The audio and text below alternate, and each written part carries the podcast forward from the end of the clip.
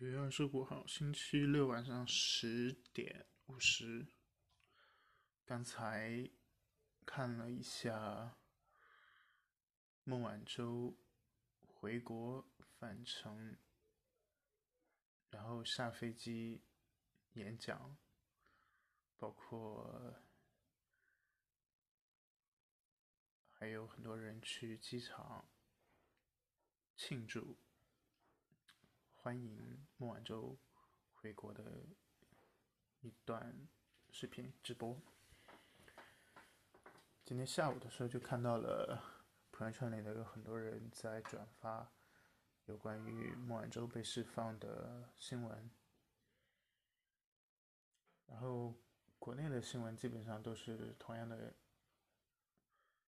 一致的报道。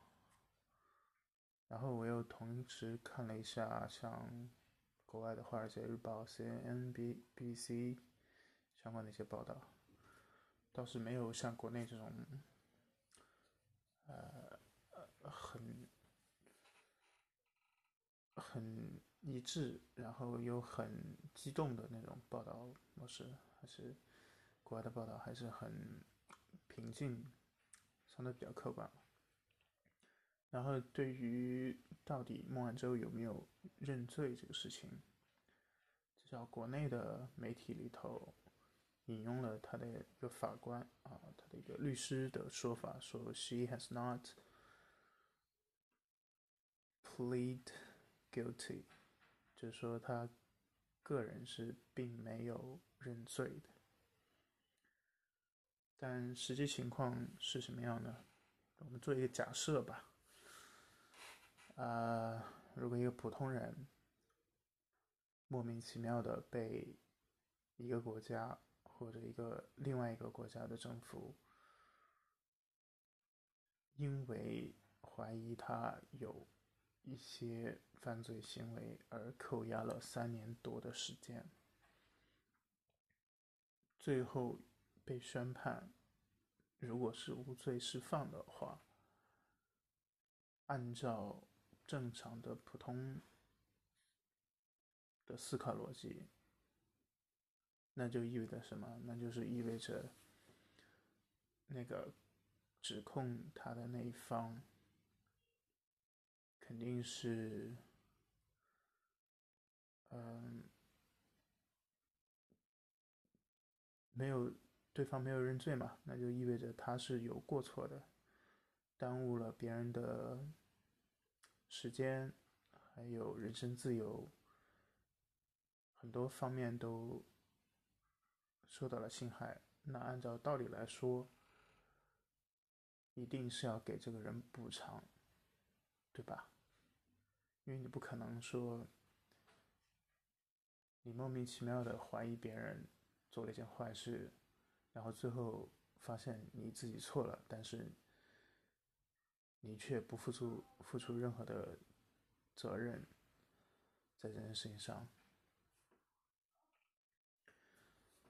相反，事实情况应该是，我知道的应该是，至少孟晚舟一定是跟美国的法院达成了一个协议。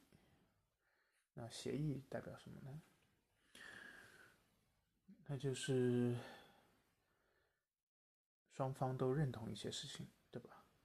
而且另外一个客观事实是，与此同时，在这个协议同时生效的同时，还需要孟晚舟这边有一些经济上的惩罚，外加上一些额外的限制条件。如果这些都达成了之后，应该是会在几个月之后才正式的撤销。这个指控，那意味着什么？意味着这一个所谓的无条件就无罪判罚是有前提的。那他到底是有罪还是无罪？他到底是认罪了还是没有认罪？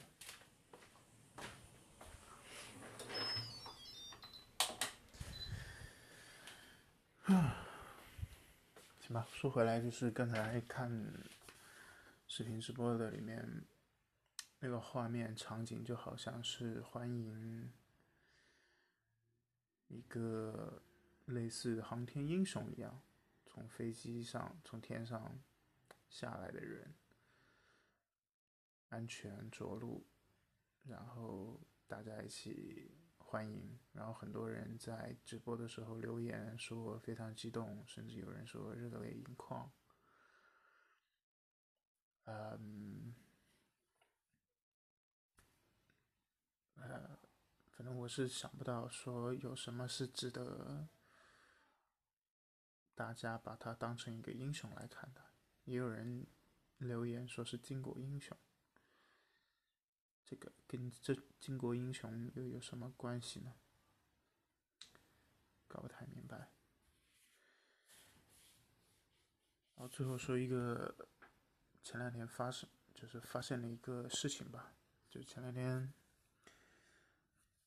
呃，查阅了一下我出生的那个小县城这两年的人口普查情况，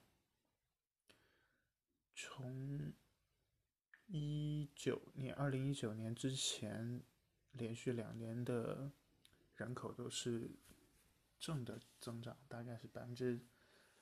二到百分之三的正向增长，但是二零二零年，也就是去年统计的结果，人口是负的，大概百分之二到百分之三，那就意味着去年一年的增幅相对于前两年来说减减少了大概百分之五左右，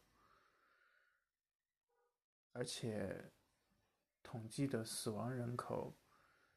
也确实是要比前两年要多。按照一百万，假设按一百万的比例来人口比例来算的话，大概是以前只有五到六万人的自然死亡，但是二零二零年出现了大概超过十万人的死亡。大家都知道二零二零年都发生了什么？那假设啊。这个地方是一个假设，多出来的那个人口都是因为新冠病毒而去世的，然后大概比例算上人口的话，就意味着差不多在我所在的那个小县城的，因为新冠死亡的。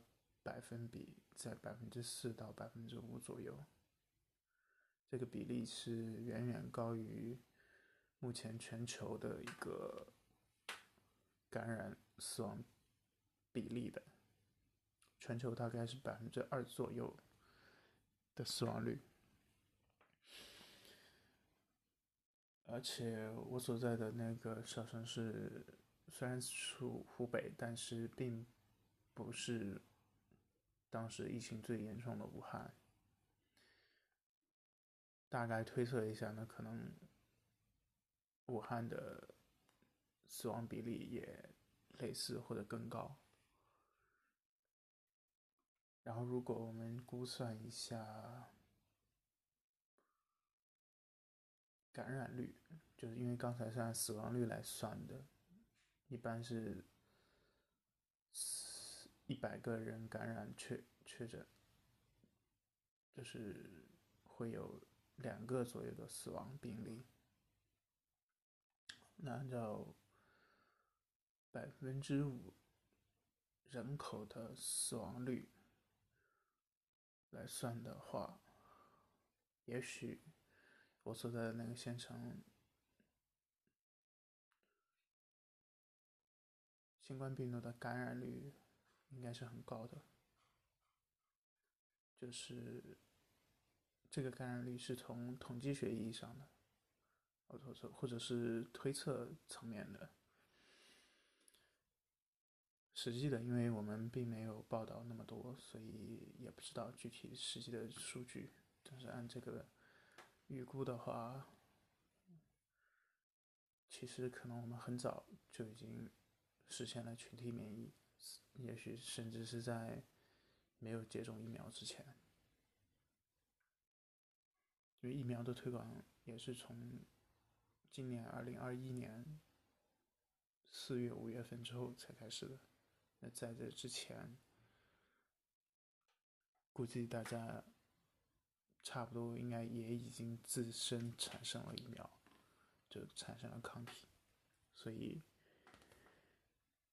大概率是已经形成了群体免疫吧。那武汉就更不用说了。嗯，行吧，今天就聊这么多，